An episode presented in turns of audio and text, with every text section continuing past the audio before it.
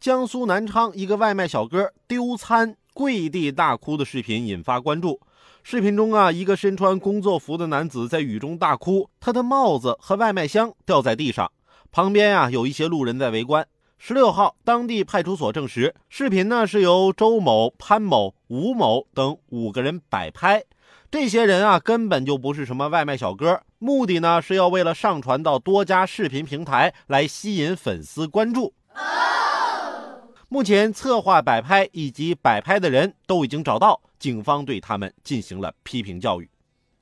你说说你们啊，一天天的这戏真足，演这么一出。如此消费大众的同情心和善良啊，就为了吸引点粉丝，你们真是啥招都用啊！